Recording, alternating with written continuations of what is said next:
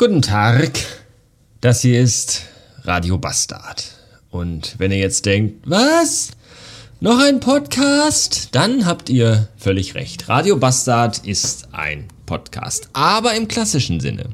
Zumindest war es einer, als ich damit anfing. 2008 war das. Da habe ich noch mit einem iPod Classic mit eingebauter Festplatte und einem unfassbar miserablen Headset-Mikrofon aufgenommen.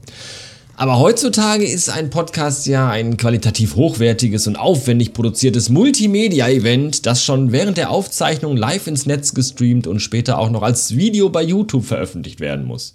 Es müssen immer mindestens zwei, besser drei Personen beteiligt sein und eine der Personen sollte entweder mal den Deutschen Comedy-Preis gewonnen oder zumindest einen Auftritt bei Nightwatch absolviert haben. Radio Bastard ist all das nicht. Radio Bastard ist die Katharsis eines an der Welt verzweifelnden Idealisten, der einfach nur versucht, mit dem ganz normalen Wahnsinn des Lebens klarzukommen. Ein wöchentliches Audiotagebuch, das fast täglich erscheint, der Punk-Song unter den Podcasts, der bissige Ziegenbock im Streichelzoo, der Tourette-Patient bei der Trauerfeier, die Gurke auf dem Cheeseburger.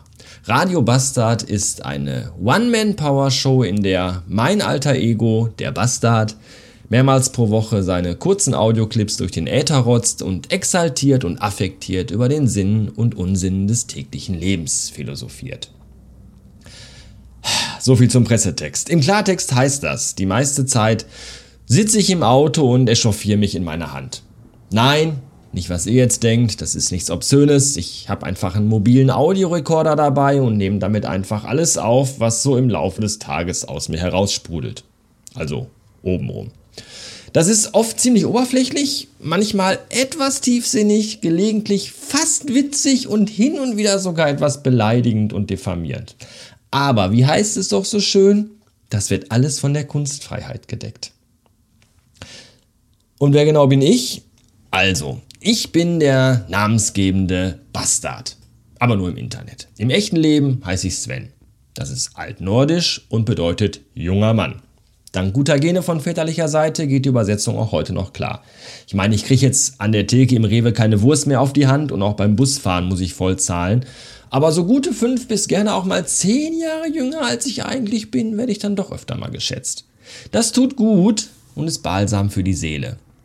Wer aber mal gesehen hat, wie ich morgens um sechs aus dem Bett aufstehe, der würde auch ohne mit der Wimper zu zucken auf das tatsächliche Alter nochmal locker 15 Jahre drauflegen.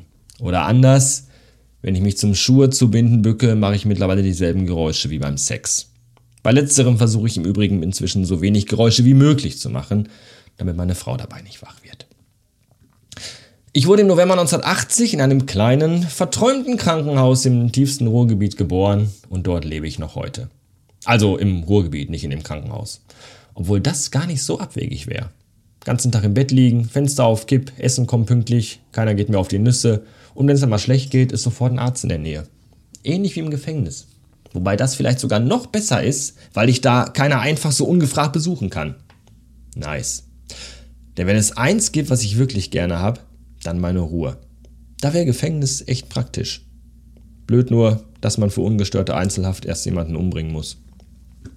Als Kind der 80er schlief ich natürlich standesgemäß auf einem Yps-Teppich, ernährte mich hauptsächlich von pinken Pilzen und knüppelharten Smileys aus der gemischten Tüte für zwei Mark von der Bude und hockte mit meinen Freunden auf dem Garagenhof hinterm Hochhaus, um via Link-Kabel Tetris-Turniere auf dem Gameboy auszutragen.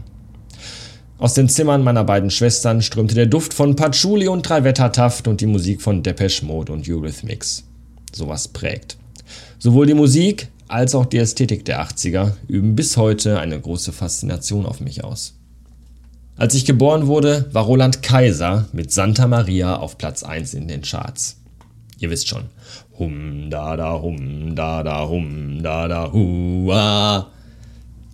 Roland Kaiser habe ich sogar mal live gesehen. Jetzt nicht bei meiner Geburt, das wäre echt krass gewesen, aber viele Jahre später im ZDF Fernsehgarten. Da war ich auch mal, zweimal sogar.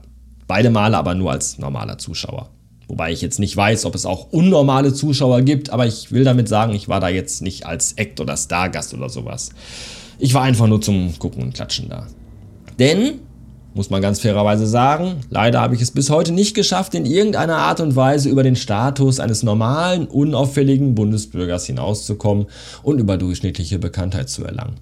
Ich bin also de facto kein Prominenter. Ich habe nie Sendungen im Fernsehen moderiert, habe kein Buch geschrieben, bin mit keinem Comedy-Programm auf Tour gewesen und auch noch nie nackig auf irgendwelchen TV-Inseln oder im Big Brother Haus rumgelaufen. Ich war sogar noch nicht mal einer von den 100 Leuten, die immer fürs Familienduell mit Werner Schulze-Erdel befragt wurden. Mich kennt also keine Sau. Das ist zum einen gut, weil ich dadurch zum Beispiel ganz stressfrei spazieren oder einkaufen gehen oder mich nach vier Bier wie der letzte Pillemann benehmen kann, ohne von Fans, Groupies oder Paparazzi verfolgt zu werden. Das ist allerdings auch schlecht, weil ich nicht gegen die Auszahlung einer überdurchschnittlich großzügigen Gage ein Möbelhaus einweihen oder in einem Actionfilm mitspielen kann. Kurz gesagt, ich werde also zu Lebzeiten völlig verkannt.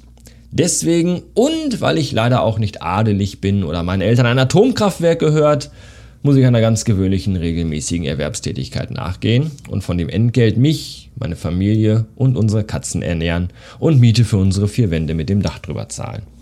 Hin und wieder kann ich mir auch mal was Schönes von Lego kaufen, aber das war's dann auch. Boah, das war jetzt ganz schön viel Text. Und falls ihr das jetzt wirklich bis zum Ende gehört habt, Respekt. Nichts davon wird euch im Leben irgendwie weiterbringen oder euren Horizont erweitern. Aber ich weiß zumindest, dass ich mir das alles nicht umsonst ausgedacht habe. Danke. Ehrlich. Und viel Spaß beim Zuhören.